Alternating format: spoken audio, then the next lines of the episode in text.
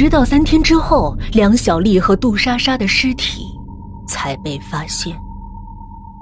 他们的死状很惨，全都被挖掉了一只眼睛，切掉了一只耳朵，而且割去了一只手、一只脚。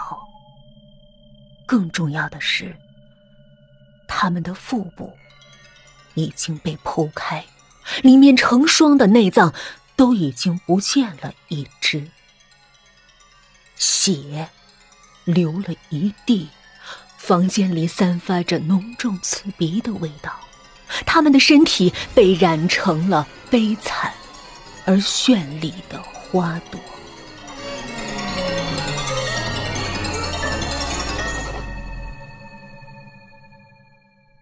梁小丽的故事。梁小丽有一双漂亮的小腿，线条柔和。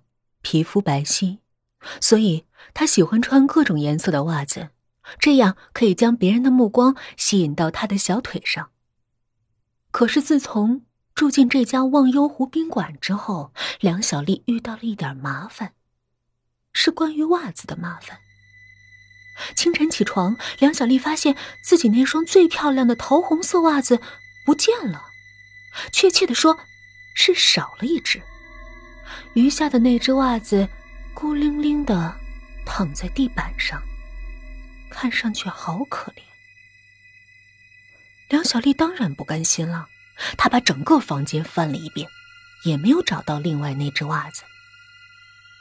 可是，袜子怎么会消失呢？这种东西也没有人偷啊！无奈之下，梁小丽只好翻出另外一双斑马纹袜子。穿了起来。事情并没有结束。第二天早上，梁小丽发现她的斑马纹袜子也少了一只，余下的那只落在窗台上，像是在等待着另外一只袜子。哼，见鬼了！梁小丽对着单只袜子。大叫起来。然而，毕竟还是要出门，他翻出了最后一双袜子，淡粉色蝴蝶结的。入夜时分，梁小丽多长了个心眼儿，她可不能再让这双袜子凭空消失了。于是，她故意把这双袜子压在了枕头底下，而且不时用手摸摸。到了夜半三点多。梁小丽感到全身发冷，不由醒了过来。她下意识的把手伸到了枕头下面，去摸那仅存的袜子。然而，她的指尖触到了一个冰冷而柔软的东西。借着月光，梁小丽壮着胆子把枕头掀开了一条缝儿。他看到一只惨白枯瘦的手，正紧紧的握着他的一只袜子。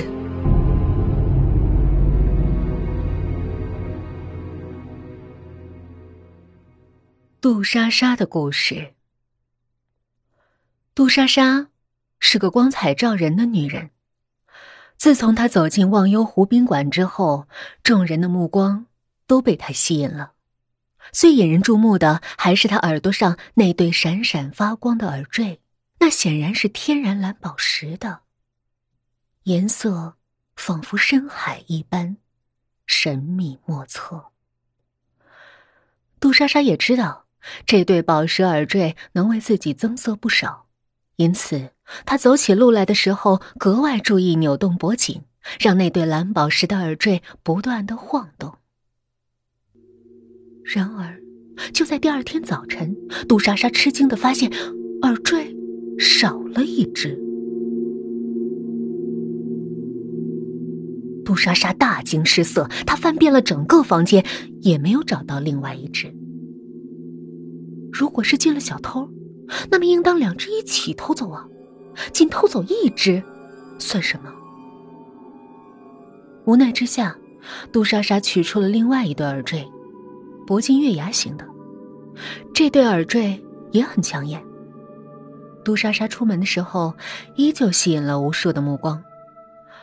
尤儿回来之后，杜莎莎不忘把耳坠放在床头，而且摆得整整齐齐的。尽管如此，次日清晨，耳坠还是少了一只。这下杜莎莎可真的心疼了，她打电话给包养自己的富翁，哭诉了这几天的经历。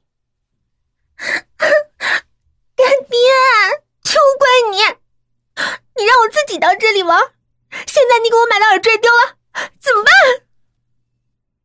富翁的语气明显有些不耐烦。不是还有一对吗？回来以后再给你买新的。杜莎莎无奈的叹了口气，挂断了电话。她知道，电话那端的中年男子并没有认真听自己的话，他不过以为自己是想通过这种方式再骗点首饰罢了。杜莎莎取出最后一对耳坠，红宝石的，挂在了耳朵上。当天晚上，杜莎莎把耳坠收进了首饰盒。思来想去，把首饰盒放在了床下。他想，即使有小偷，也不会知道耳坠在床下吧。杜莎莎安心的睡了。午夜时分，杜莎莎感觉很不舒服，整张床不规律的晃动着。她诧异的坐了起来，借着月光，她明显感觉到。床下有东西，果然是小偷。杜莎莎心里暗暗的说，她弯下纤细的腰向床下看去。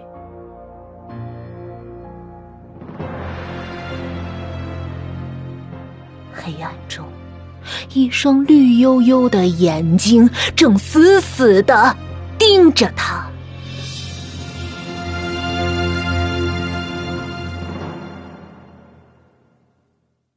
无名的故事。无名看上去和普通女孩没有什么不一样，除了那对常年不会摘下来的手套。是的，她每天都会戴着手套，黑色的、白色的、有花边的、无花边的。这次旅游，她带了三双最喜欢的，准备换着戴。然而，就在住进宾馆的第一天早晨，他发现一只白手套不见了。无名冷静的思考了一下，然后判定，可能是自己昨天倒垃圾的时候不小心把其中一只丢掉了。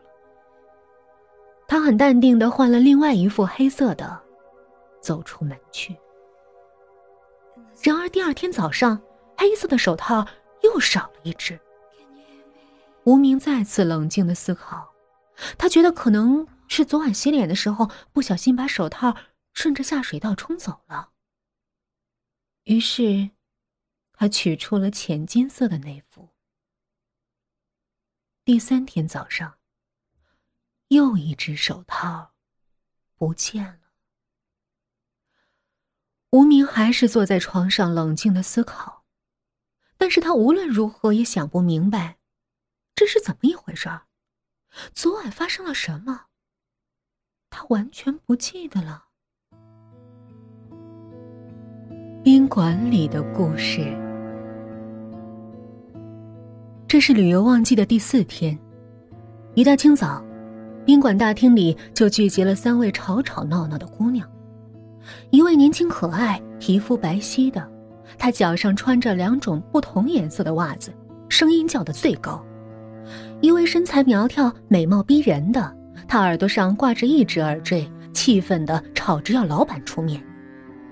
一个安静苍白、楚楚可怜的，他手上戴着一黑一白两只手套，一直在思考着什么。他们分别是梁小丽、杜莎莎、无名。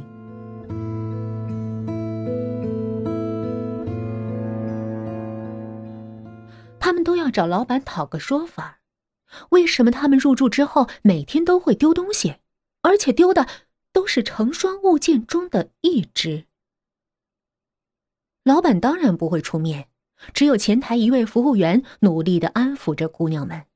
他温柔耐心的说：“本店呢，绝对安全，请放心。这种问题我们一定会查清的。